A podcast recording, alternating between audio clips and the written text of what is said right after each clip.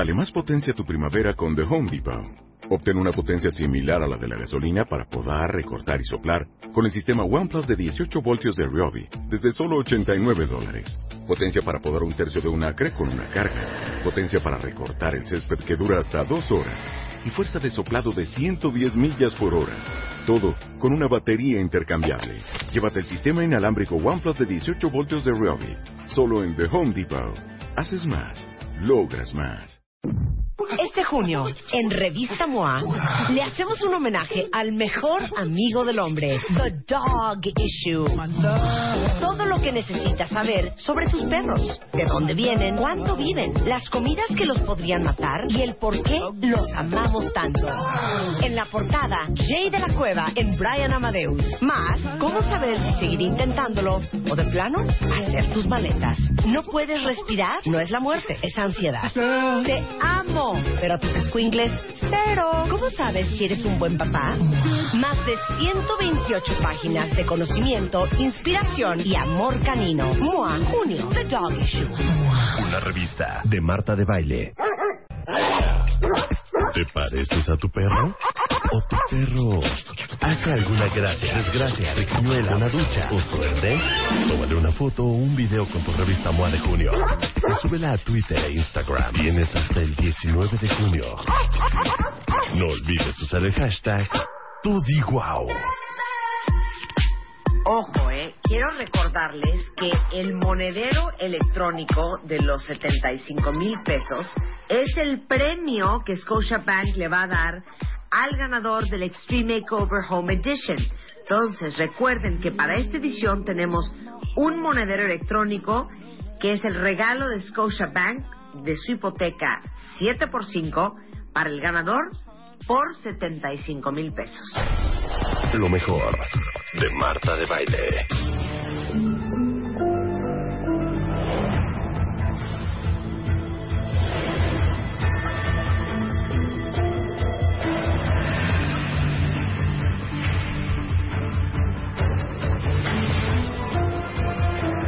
Sea, haz de cuenta que estuviéramos presentando el libro de Feggy, ¿no? Con esta música, oigan. Mentes criminales. Con la doctora Feggy Ostrowski.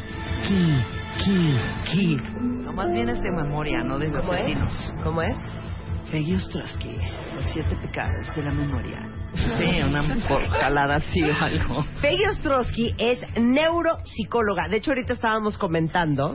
Nunca te he preguntado, es que ayer se lo pregunté a Eduardo Calixto y nos carcajeamos todos. De que lleva básicamente como 17 años estudiando. ¿Tú qué estudiaste?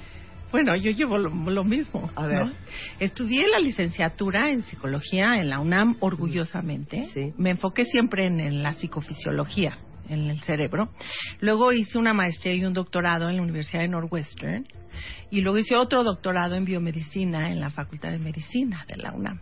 Entonces la gente me dice, oye, ya ponte a trabajar, ¿no? ¿Qué es esto de que estás estudia, estudia? Entonces sí son muchos años y estoy encantada y me siento súper afortunada, ¿sí? De, de haber tenido. ¿Sabes qué? Yo creo que todas nosotras somos afortunadas porque la, nos apasiona nuestro trabajo. Y pagaríamos por hacerlo, ¿no? Totalmente. Claro. Y déjenme decirles que Feggy escribió el libro Mentes Criminales, que es un libro este, en donde entrevistaste al Mocha Orejas, a la Mata Viejitas. A todos los sea- malos, malos, malísimos. Pero lo importante es que no todos están en la cárcel. Eso es lo que y la gente me dice, hijo, ¿sabes qué? Creo que mi hijo es de esos. Y se preocupan. Y ahorita en el Twitter, que estoy como muy activa, me, me consultan y me hacen. La gente sí está muy preocupada porque sí estamos muchas veces rodeados de malos. De gente Claro. mala. Hoy vamos a hablar de los siete pecados de la memoria. Explica. Así es. Fíjate que la memoria, bueno, es un tema que a mí me ha fascinado, a pesar de que cada vez que sale un criminal todo el mundo me habla, ¿no? Este piensan salen criminales, inclusive me hablan de CNN en Atlanta, etcétera, porque tienen esta mente criminal, Feggy, para que nos explique. Sí. Pero mis temas de interés son el cerebro y la memoria, por ejemplo, el lenguaje, el envejecimiento. Y la memoria es un tema fascinante porque cuando vemos que el cerebro humano puede mantener billones de impresiones y algunas son momentáneas, pero otras duran toda la vida. Claro. Y eso es lo que llamamos memoria. Entonces, este órgano maravilloso, estamos bombardeados de estímulos visuales, auditivos, táctiles, pero no, no, no necesitamos retener todo eso, necesitamos limpiar todo eso. Y eso pasa en el cerebro. eh, esta limpieza, cuando limpia y reconstruye, produce ciertos errores. No es como una grabadora el cerebro. A pesar de que los que estudian las ciencias de computación quieren hacer modelos de memoria en base a cómo la computadora retiene, el cerebro es muy diferente. Y entonces cometes errores. Entonces, esto viene de una de un libro que publicó Dan Schachter, que es de la Universidad de, de la Universidad de Harvard, psicólogo, para no apropiarme de sus ideas, que ahorita vamos a ver un pecado de la memoria es que te te, te, te, te, bu- te- te vuelas la información y eso pasa en muchos lados, ¿no? Tú dices, la música, por ejemplo, ciertos músicos Ajá. ahorita demandaron al que hizo el- la música esta de Happy, que ha sido tan... A William Farrell. Ajá. Por, y por muchos millones porque dicen que se robó la música de otros. Ujú. Muchas veces puede ser voluntario, pero muchas veces es William involuntario, Farrell. ¿no? Qué estupidez dije, perdón, Farrell Williams. Farrell De William Williams. Farrell, Farrell Williams. Bueno, pero entonces así como hay los errores capital, los este, los errores Pecados, capita- pecados capitales, capitales. ¿no? Como son la vanidad, la ira, la envidia, la gula, La lujuria. La lujuria. la furia, ¿cuál otra? La soberbia. La soberbia. Ajá. La pereza, ¿no? La pereza, la, la avaricia, ¿no? Ajá. Pues así están los siete pecados de la memoria, que nos pueden meter en unos problemones. Sin embargo, son parte de un proceso, porque toda la vanidad y la ira y la gula pues, son parte de los mismos procesos, pero exagerados. Claro. Y así nos pasa con los siete pecados de la memoria. A ver, vamos a ver en cuál incurre cada uno de ustedes. Y entonces, antes de eso, te voy a hacer una pruebita, Marta. Tú que eres tan ¿A mí venga, o a valiente. Bueno, a todos. Bueno, nada más, sí, a todos. A pero a ver, lo que quiero ver es cómo lo haces tú. Ok. Cómo está tu memoria. Ay, Dios mío santo. A ver, Bueno, también- todos juntos cuentavientes, examen de memoria. También este puedes hacerlo Rebeca y Luisa, ¿no? Bueno. Bueno, quiero ver cómo anda ¿Hay que tu apuntar? No, no, nadie Nada. puede Es de memoria, apuntar. hija. Ok. ¿Cómo que hay Sí. que apuntar? Perdón. Exacto. Ay, de veras. atención. Ay. Exacto. Primer pecado, ¿eh? Estar distraído. Bueno. Exacto. Ok. Bueno, entonces ahí voy, ¿eh? Quiero ver cómo anda su memoria. Entonces voy a decir varias, no se vale apuntar. La no. primera. Entonces ahí voy. Son varias palabras. Silencio. Entonces, a ver cuántas recuerdas. Cama, reloj, sueño, noche, colchón, roncar, cansado, noche, alcachofa, insomnio, descansar, Night noche, alarma, siesta, roncar y almohada. Entonces, a ver, va a estar más fácil de lo que piensen, no se ponga nervioso. ¿Recordaron roncar y almohada? Sí. Sí, porque lo repetiste varias veces. Exacto. Y noche también Y lo por- repetiste. Y porque son los últimos y los primeros de la lista. Entonces Ok. tenemos, cuando, cuando recordamos información, recordamos lo primero y lo último. ¿Recordaron alcachofa? Sí, totalmente. Pero más bien déjanos decir que nos acordamos. A ver. No, no, no. Ah, no, no. no me Espérate, eches a perder no, mi prueba. A ver. ¿Recuerdas? Sí, porque es- porque esta, esta es no se diferente puede a todos los Porque es demás. diferente a todo lo demás, claro. Claro, está segurísima. Sí. ¿Cuántos? ¿100% que estaba ella alcachofa? Sí, Sí, estaba 100%. Alcachofa. 100%. ¿Recordaron la palabra noche? Sí. Claro. La porque dijiste varias veces. 100%. 100%. Perfecto. ¿Recordaron la palabra dormir? Sí. Sí. 100%. ¿Claro? Sí. Sí. Sí. Pero nunca lo dije. ¿Ves? Yo sabía que no. Sabía que también no. ¿Para qué ibas? 100%. Yo me quedé callada, ¿eh? No dijiste estaba sí. segura, No pero dudaste, dudaste. Sí, no, dudé cañón. Bueno, esto es lo que a ustedes les pasa, nos pasa al mundo entero. Y quiere decir que la memoria, entonces, eso les crea una falsa memoria. Y es así como funciona la memoria. La memoria no es una grabadora, no estás registrando todo, todo, todo, todo, sino continuamente estás tratando de reconstruir en tu cerebro y entonces se crean falsas memorias. Y este es uno de los pecados que vamos a hablar, que es la su- sugestionabilidad y los sesgos. y esto en todas estas series de abogados, no están bien, no han visto esta de Good Wife, tú que ves tantas Sí, series, sí. es de abogados y entonces continuamente puedes crear falsas memorias puedes crear sesgos, decir, a ver, seleccione al que al que al que este atacó, al que lo atacó. Y la persona dijo antes llevaba una sudadera y entonces luego ponen fotos y solo ponen uno negro con, sudadera. con sudadera. Entonces obviamente la gente tiene el sesgo de pues si traía sudadera este fue y ese no fue. Entonces en las leyes los abogados muchas veces tienen sesgos. Ha habido grandes demandas contra psicoanalistas, por ejemplo, en Estados Unidos, porque muchas veces hay esta idea de que si fuiste violado y abusado cuando en la infancia, y esto puede ser implantado por la forma con, como el psicoanalista te entrevista. Te dice, a ver, en tu infancia, cómo le era la relación con tu padre y tu madre, y te tocaban, etcétera. Y ha habido demandas en Estados Unidos y han metido a la cárcel a gente y esto, bueno, ahí está duda si sí sucedió o fue plantado, sugerido por el estilo de aproximación. Bueno, por eso en muchas series cuentavientes se han fijado que de repente eh, no se pudo procesar al criminal porque fue entrevistado de manera poco profesional, quote, quote, Exacto. porque después de siete horas de, ser, de estar en una entrevista, de tú fuiste, confiésalo, ya dices, confiésalo. sí fui yo, hombre. Acabas diciendo que sí fuiste tú, pero porque hay sugestionabilidad. Claro, y en los testigos también. Entonces es lo que están los abogados muy listos y saben un chorro de psicología. Pero ¿no? a ver, dime de la vida diaria. Bueno, en la vida diaria vamos entonces a hablar primero, luego hablamos de la sugestión. Nada más te, te quise enseñar eh, cómo puedo generar, bueno, cómo podemos generar Claro, estas hablaste de muchas cosas que tienen que ver con dormir. Exacto. Y entonces cuando dijiste, Dormir. oyeron la palabra dormir, todo el mundo dijo sí. generaste porque reconstruiste, no eres Claro. una grabadora. Te dije insomnio, te dije almohada, te dije no sé qué. Y entonces, bueno, es interesante, ¿no? Eh, el- entonces vamos a ver los primeros, en la vida diaria, vam- de la vida diaria. El primer pecado o problema muy serio es la distracción. Entonces, la distracción podemos decir que es una interfase entre atención y entre memoria, ¿no? Entonces, muchas veces en la vida cotidiana hacemos todo en automático. Estamos, este, nos eh, ponemos las llaves siempre del coche en la bolsa, ponemos los lentes en un lado, etcétera. Y entonces a- a- funcionamos en automático y eso es eficiente. Pero puede haber un momento dado en donde vas al súper, eh, sacas todas tus bolsas y entonces del- de, la, de la cajuela y entonces ya vas a tu casa y no puedes abrir la puerta. Dices, puta, y dejé las llaves en, en no sé dónde, te vuelves loca. Y lo no, eso pasa bastante Pues es frecuente. bueno. y eso es un fenómeno en donde estabas sacando las, las bolsas y no te fijaste que dejaste las llaves puestas en la cajuela y que ya no las traes en tu bolsa. Entonces, continuamente las personas que están agobiadas y estresadas y de- haciendo multitareas, muchas veces su atención está dividida. Estás haciendo muchas cosas y funcionas en automático y te dijeron algo y sí, sí, sí, luego, luego. Y entonces esta, esta cuestión, la distracción, es muy importante porque eso no es ni siquiera un error de memoria, es un error de que nunca, nunca entró a las cajas de memoria. Claro, no, Entonces- bueno, ¿sabes qué? ¿No les ha pasado a ustedes? A mí me pasa cada rato.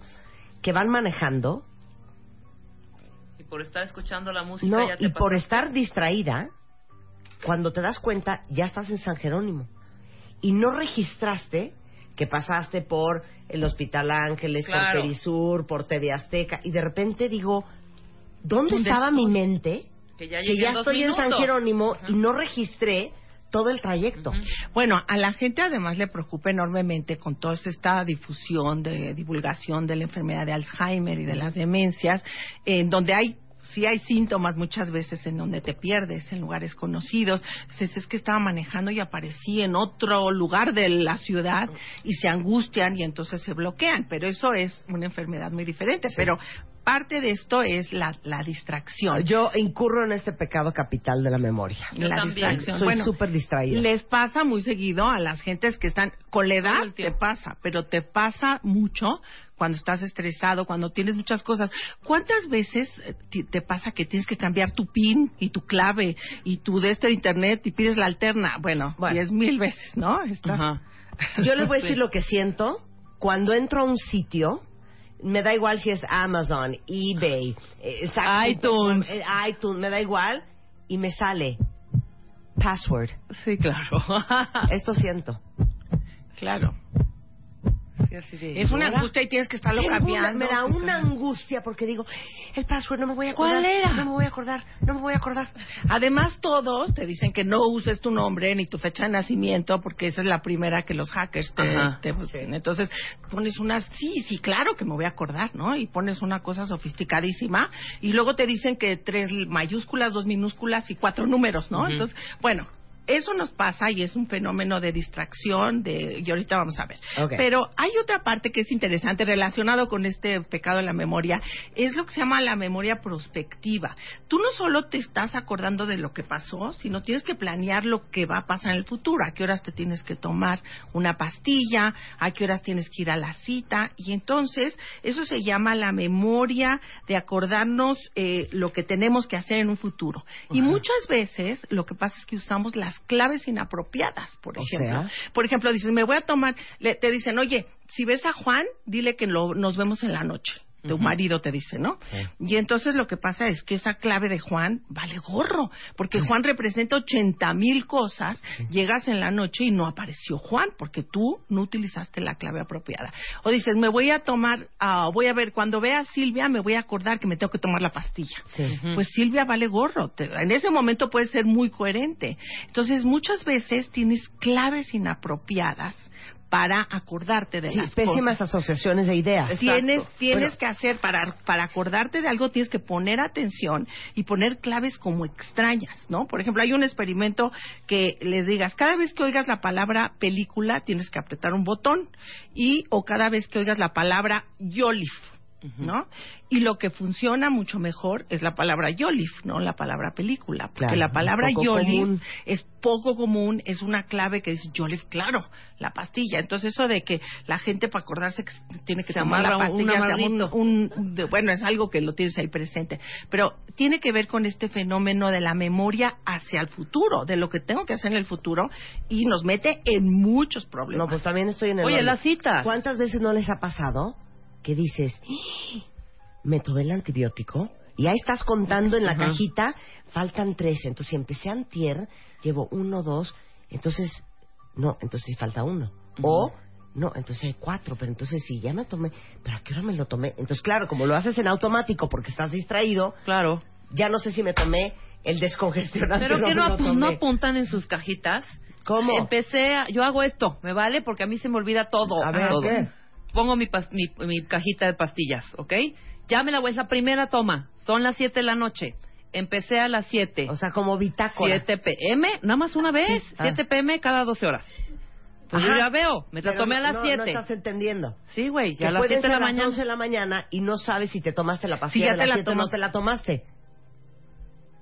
¿Sabes lo que hace, sí, lo que gruesa. hacemos para gente que está amnésica? Pero eso ya suena amnesia, verdad. Eh, te ponen en el, eh, te hacemos un programa y te dice ti ti ti, tómese la pastilla y a los cinco minutos otra vez ti ti ti, entonces ya se tomó la pastilla. Claro. Para tu alarma. No, bueno, Tu dice alarma. aquí Leslie, ¿y qué tal? De, le di la medicina al niño. Eso también, claro. Y el niño torcido en el hospital porque le dieron una sobredosis de antibiótico. Qué, qué cosa más espantosa. Claro. Regresando del corte, vamos a hablar del bloqueo, la memoria transitiva o temporal, la sugestionabilidad, plagio involuntario, sesgos y persistencia. Los pecados de la memoria con la doctora Fey Ostrowski en W Radio. Estás escuchando lo mejor de Marta de Baile. Continuamos. Estás escuchando lo mejor de Marta de Baile. Continuamos. Estamos hablando con la doctora Feggy Ostrowski. Ella es neuropsicóloga de la UNAM sobre los siete pecados de la memoria. Y ahorita les conté que, ¿sabes qué me trauma, Feggy? Ujú. Mis hijas me dicen, ay mamá, ya, cuéntanos cuando eras chiquita. O ay, ya, cuéntanos de tus galanes. O cuéntanos cuando eras puberta. O cuéntanos el viaje que hiciste. No me acuerdo de nada. Entonces, cuando viene gente y, que ha sido parte de mi vida, les pido que les cuenten. las historias que yo no les puedo contar porque no me acuerdo de nada. Bueno, creo que es fantástica porque eso es lo que se llama la, la parte transitiva o temporal de, de la memoria, que es otro pecado, ¿no? Y se refiere a la pérdida o desvanecimiento de la memoria a través del tiempo. O sea, las memorias no duran para siempre. Muchas, se de- algunas sí, ahorita vamos a ver, porque ese es otro fenómeno. Pero en general, no es difícil acordarte de lo que hiciste ayer, pero sí de lo que hiciste hace seis semanas, o hace seis meses, o hace seis años, pues muchas veces se desaparecen. Entonces, muchas veces eso nos mete en muchos problemas porque te encuentras a alguien que te dice, Marta Dorada, ¿cómo estás? Y, y te trata como pues si fuera su amiga íntima. Y Claro. dices, no ¿Y tú tengo la menor idea de ¿Quién es? esta, horrible. ¿no?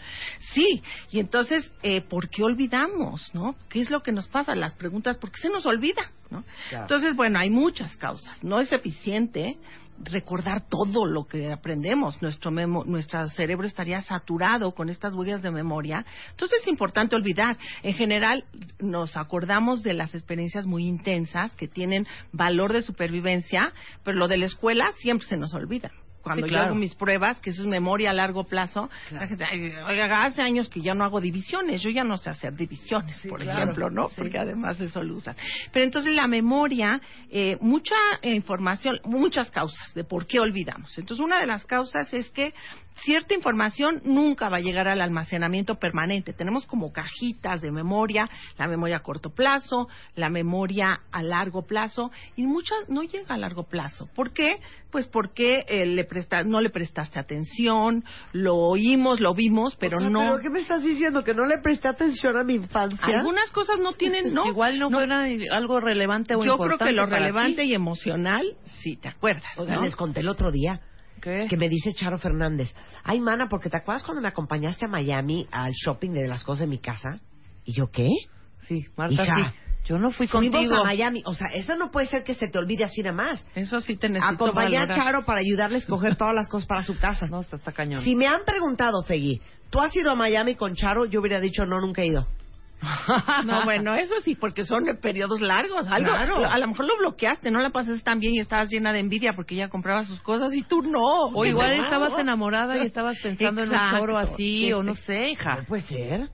Bueno, eso está un poco grave porque son Gravísimo. esos Sí. eventos. Pero bueno, ciertas memorias, si tú no las procesaste a fondo, nada más las viste, las oíste, bueno, pues se pasan.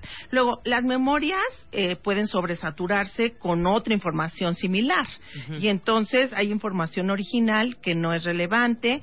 Olvidamos lo que desayunamos, por ejemplo, porque todos los días desayunamos lo mismo. Pero si te echaste unos pulpos al mojo de ajo, a las Sí, 8 de la mañana, no eso no se te va nunca. por lo menos el aliento, ¿no? No, Ajá. no te lo va a estar recordando todo el día. Entonces, bueno, cuando estas ah, lo haces automáticamente, bueno, estas memorias desaparecen, ¿no? Eh, la información nueva es tan nueva que no tienes con qué conectarlo. Y entonces Se te sí olvida. lo- se te olvida, como cuando empiezas a jugar ajedrez. No sé si sabes Ajá. jugar ajedrez. ¿Qué pasa? Ya se paso olvidó. con qué, con, te- ya te lo enseñaron muchas veces, pero se te saturó, ¿no? Dice Adriana, es horrendo. Adriana, te entiendo también. Dice, siento que los demás saben más de mi vida que yo. Eso dice Adriana. Ajá. Así estoy yo. El otro día mi primo, hija, no sé qué, no sé cuánto, le digo, es que te digo una cosa, mi primera boda no sabes qué increíble porque va, va, va. Hija, estuve en ella. No. Veniste a mi boda, agarro un álbum y veme, ahí estoy bailando con Charo y, la- y yo, "Ih". entonces la gente se siente mal Claro. porque cuando le dices a un primo que no te acordabas que había venido a tu boda, es como decirle, eres irrelevante en mi vida, ¿me entiendes? Claro, pero ¿qué tal las que te platican la misma historia y dices, eso ya me lo cantó hace una semana y te vuelve a platicar todo el, el, el- el- cualquier cosa? La retaída del cuento. Ajá. Exacto. Bueno, otra, cierta información solo se recuerda cuando tenemos las claves apropiadas, Ajá. ¿no? Por ejemplo, no- recordamos el nombre de un compañero de la primaria, lo ves y, hijo, ¿cómo se llama? ¿Cómo se llama? Solo cuando ves la fotografía de él en la primaria, cuando tienes la clave apropiada, ¿no? Ay, claro, claro, que es él, sí me acuerdo. Dime el nombre de alguien rápido en friega, de alguien de la primaria. Un nombre, uno. Claudia. Mira, Claudia. bueno, pero a ver si es cierto. Yo te voy a decir- que yo te digo- Delgado. Yo de Delgado. Yo no sé su Saludos, apellido, pero mana. siempre, primero que, siempre que me hablan de la primaria, que me acuerdo de un amiguito mío que se llamaba Cuitláhuac. ¿Será por el nombre? Claro, yo me acuerdo Claro, de una porque- miss que yo tenía que se llamaba Priscila. Priscila, claro. Pero Porque era un nombre raro. Claro, ¿no? Pero, pero sí es el Teresa o Juana o Claro, yo qué sé, ¿no? claro. O te acuerdas de la que te hizo la vida imposible, ¿no? Pero este es, este es el pecado de bloque De- de- temporal o del transitivo? temporal, de por qué olvidamos. Te estaba dando, pues, se nos olvida, hay muchas causas, etcétera, y las memorias cambian a través del tiempo. Constantemente lo que decimos reconstruimos y aprendemos y cambiamos los tipos de memoria. Entonces, la memoria no es para siempre, es temporal y hay diferencias entre, por ejemplo, en un Alzheimer, que en eso hacemos en otro programa o en otros tipos, eh, eh, la demencia eh, hay otro tipo de se olvidan las huellas de memoria son tan lábiles que desaparecen inmediatamente. Pero eso es otra historia pero mejor no hablamos de eso porque no nos va a dar tiempo de Ajá. todo lo demás. Ok, ¿no? ahora vamos con... con el bloqueo que tiene que ver un poco con esto. Es el qué tal esa sensación de que se, sé de- sabemos que sabemos pero no nos acordamos. Le queremos contar a nuestro jefe la película que vimos ayer en la noche Ay, no sé ¿cómo qué se llama? o conoces ¿Dónde sale este ¿Qué actor, hombre? Este mal? actor güero. ¿No los pones súper mal? Sí, No horrible. saben cómo me enchila. Lo que más me enchila. Te voy a decir qué.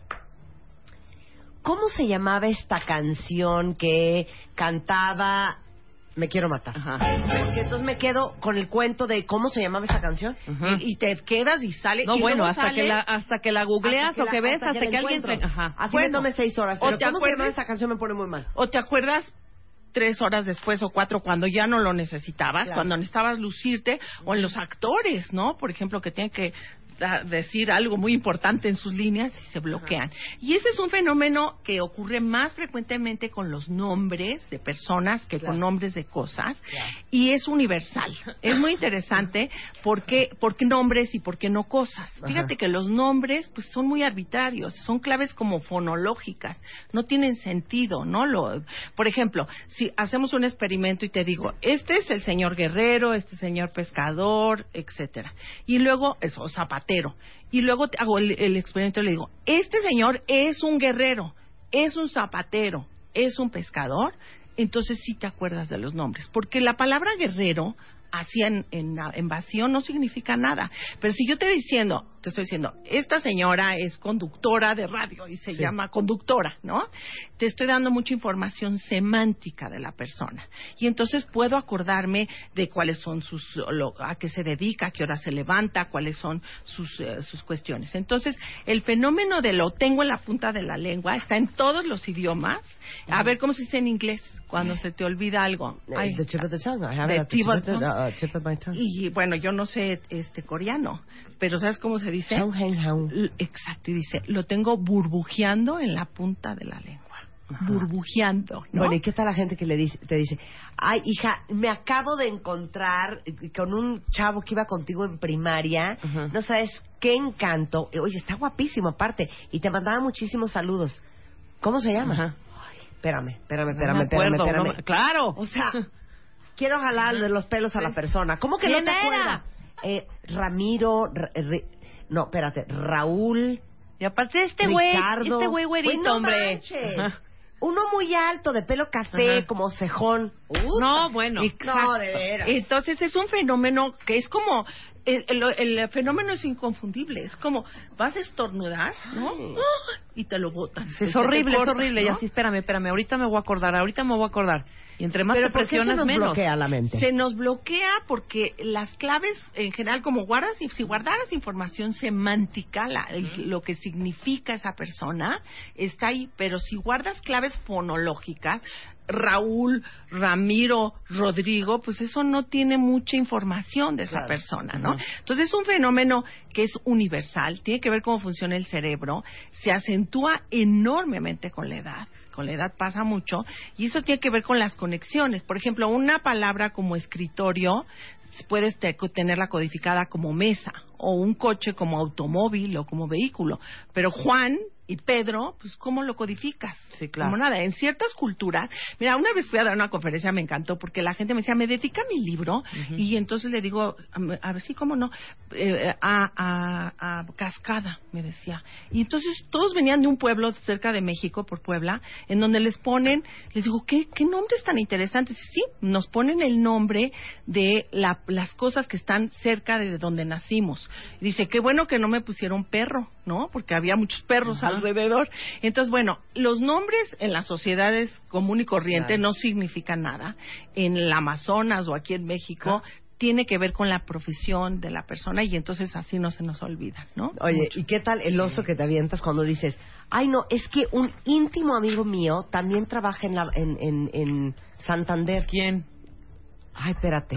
Espérate. ¿quién es tu íntimo? Y entonces quedan así como Ajá. que, qué oso. Sí, no, no es tu íntimo, porque si fuera tu íntimo te acordarías, Claro, ¿no? Exacto. Horrendo. Y entonces mucha gente en las demencias, la anomia es la falta de capacidad de recordar el nombre de las cosas y la- la- el lenguaje se vuelve muy poco fluido. Pásame el de esto, el de ese, oye tú, ¿no? Sí. Eso es, es muy frecuente. Y entonces, ¿por qué se acentúa con la edad? Muchas veces las redes neuronales se debilitan. Entonces, tú cuando tienes una buena conexión, pues lo tratas de conectar. Si les pasa eso, muchas veces hay que tratar de descansar, pensar en un pastel de chocolate, en lugar de decir, Ramiro, Rodolfo, ¿no? Etcétera. Entonces, No, relajarse. mira, mira aquí como dice mi, mi adorada cuentaviente.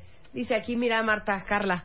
Cuando pasa eso yo hasta me enojo y les digo, ¿para qué me dices? Mejor dime cuando sepas las cosas. Sí, claro. Si no, no me No, digas. no, qué horror, porque Que ponen sí, en jaque a Que cuentan el cuento mal. Exacto. Ay, no. Ahora vamos con el plagio involuntario. Eso, ¿Qué vamos es a ver eso? el plagio involuntario.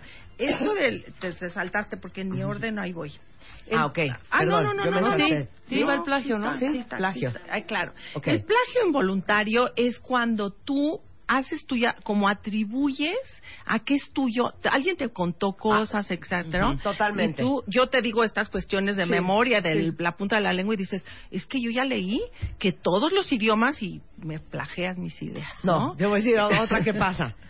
Le digo a Rebeca, hija, bueno, ¿y qué tal, no? Que este cuate lo metieron a la cárcel, Ajá. ¿no? Es que entonces me volteo con el grupo y digo, no, es que me contó Rebeca que lo habían metido a la cárcel. Y se voltea a mi hermana Eugenia, no es cierto, hija, te lo conté yo. Exacto, exacto, exacto, Que no exacto. sabes quién te exacto. contó ¿Quién el te contó el cuento? Exacto. Entonces, lo que pasa con el plagio involuntario es que tú tienes una atribución inadecuada de las claves, ¿no? Sí. Y te digo que les pasó al de la música, que, que todo el tiempo se andan demandando y dicen, no, es que me robó mi música. A lo mejor sí se la robó, pero a lo mejor huyó ciertas cosas y la juntó. Y entonces te lo apropias como tuyo y no te diste cuenta, es inconsciente, ¿no? Sí. Yo, la- eh, que escribo tanto, muchas veces cuando escribes, pues tienes que tener claro que no te lo estás fusilando, ¿no? Y poner la cita del autor, y eso es muy difícil, ¿no? Y eso tiene que ver también con los fenómenos que platicábamos del déjà vu. Y, y- y el ya visto o el ya oído. Sí. Que en muchos casos la gente dice, es que yo tengo estos mensajes del más allá, yo ya estuve en este lugar, y entonces, Esto claro, ya lo viví. En, osta- en otra vida. Claro. ¿no? Y entonces estoy reviviendo estas claves de otras vidas. Y muchas veces son atribuciones inadecuadas. ¿Qué es un déjà vu cuando dices, es que Déjà- ya lo viví, es que ya lo viví? Claro, Exacto. que se siente espantoso además. Estás en un lugar y conectaste dos cosas diferentes y cuando llegas a ese lugar dices que ya conocías y llegas al lugar y decir, es que yo ya estuve aquí, pero Sí. no, estuviste en A y en B y cuando llegues al lugar compartes ciertas claves, ¿no?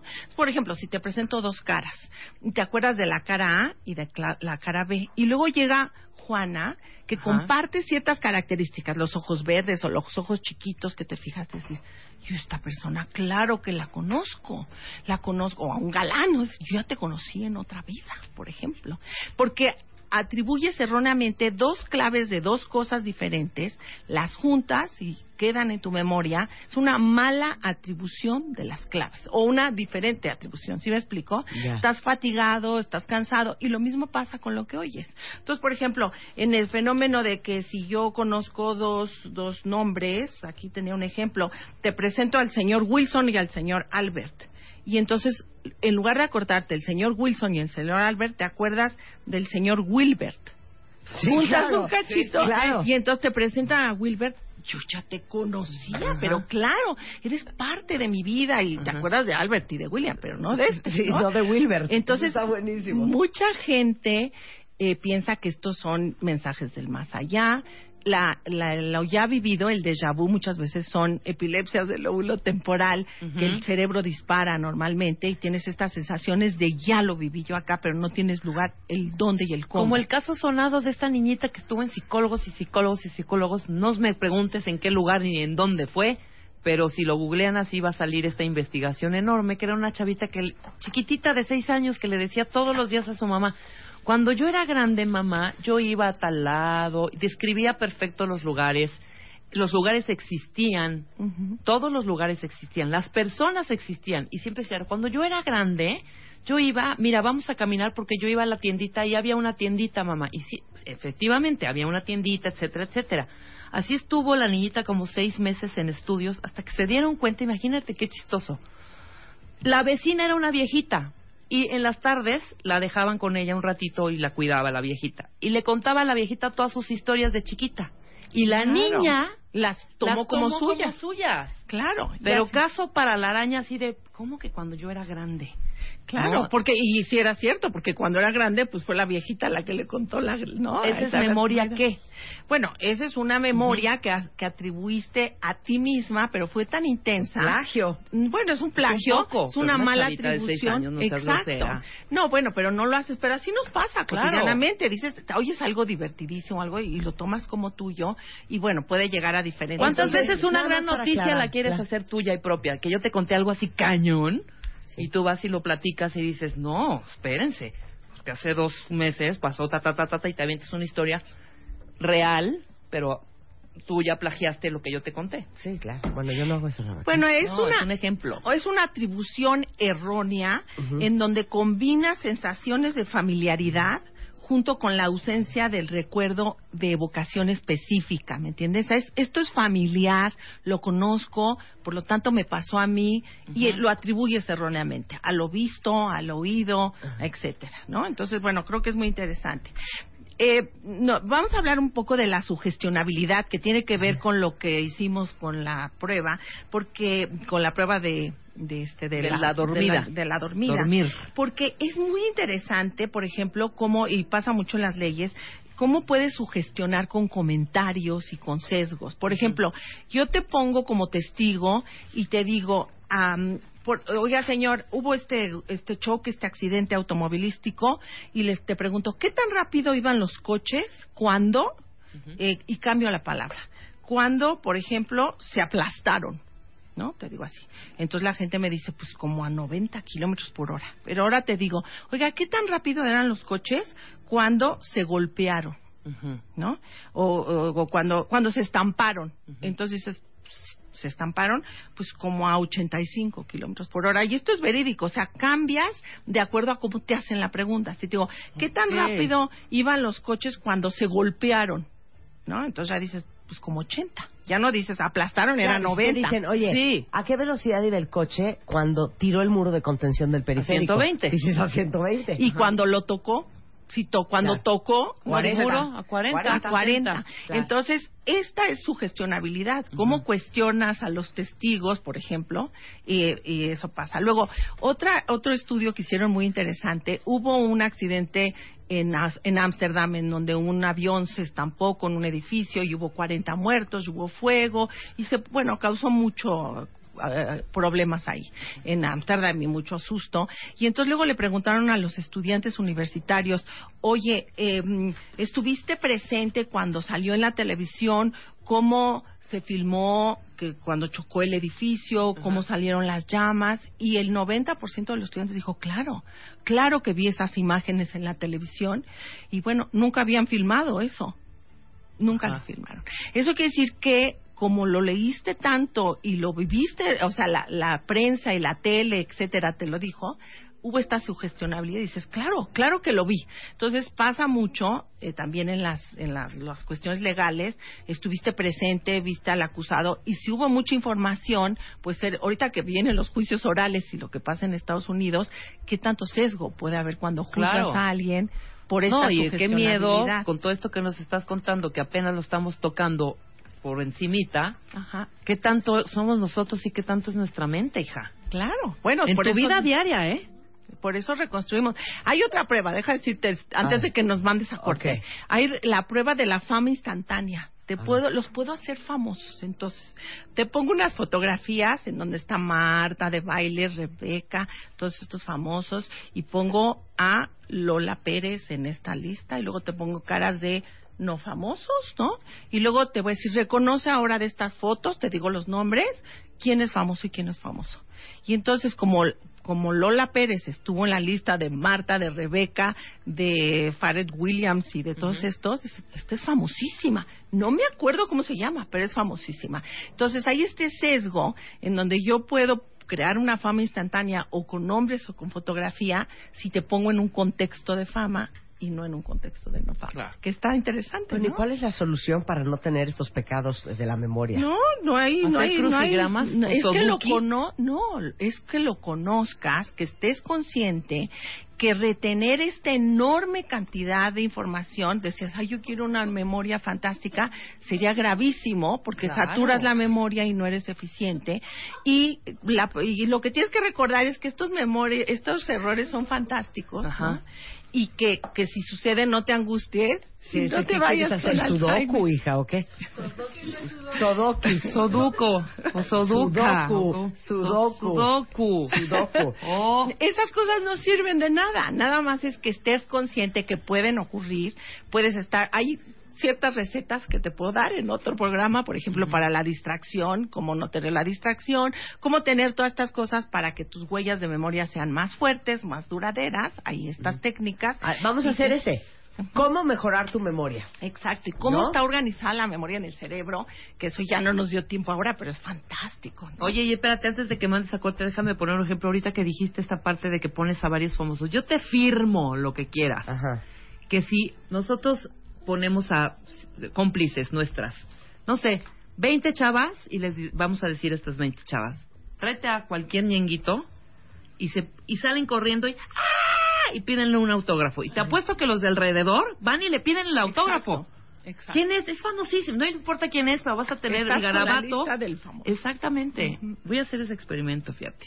Y nos faltó, no sé si ya, si ya nos vamos, pero nos faltó una que es muy importante, la permanencia de la memoria. Rapidísimo. Hay, hay, hay memorias que quieres olvidar y, Y no puedes. puedes. ¿Por qué no? ¿Por Y la no tonadita? ¿qué tal? La tonadita de una canción tu, tu, tu, que se te pega y, ah, y no las puedes olvidar. Esas memorias tienen que ver con cuestiones emocionales. Muchas veces se hacen la vida imposible. Te estás acordando del fenómeno y lo repites y lo repites y lo repites. Y tiene que ver con las memorias emocionales que te afectaron en cierta forma y que cuando hablemos de las moléculas de la memoria, pues vamos a ver que generas muchos neurotransmisores y haces que se generen sinapsis que es difícil olvidarlas y te hacen la vida imposible. Entonces la permanencia es lo opuesto a, la, a todos los otros fenómenos, estas memorias que quedan para siempre y que te persiguen. Pero esas memorias que quedan para siempre normalmente tuvieron una gran carga emocional, Emocional, que básicamente es como peinarte y Ajá. echarte spray. Todos los días. Fijas la memoria con la emoción. Sí. También, y tiene que ver con otra cosa que en otro programa te voy a hablar, que es un estudio que hicieron las memorias que pegan, y esto es de mercadotecnia, a lo mejor para tu revista MOA, que estudiaste Sí, mucho el nombre, esos etiquetas, estas memorias que quedan en el... En el Sí, la recordación la- de una marca. de una marca, y te voy a dar los experimentos que tienen que ver qué es que recuerdas y qué no, y qué características tiene que tener esa marca para que no se te olvide. Ahí está. Y vamos a hacer ese programa. Órale. ¿Por qué no se nos olvidan cosas Exacto. que quisiéramos olvidar? Olvidar. Como Este- decía mi mamá, todo lo que di por verte, daría por no haberte visto. Mira, qué bonito. Qué pizza, bonito. doña Silvia. Ay, Qué gracias, bueno que Peggy. se lo atreviste a tu mamá y no a ti. Mira, no, No no, te lo no hice plagio. eh, Peggy Ostrowski es arroba Peggy Ostrowski en Twitter, si alguien la quiere consultar, es nuestra neuropsicóloga de cabecera. Gracias, Peggy. Lo mejor de Marta de Baile. El lunes estamos de regreso en vivo, ya con Marta de Baile aquí. Este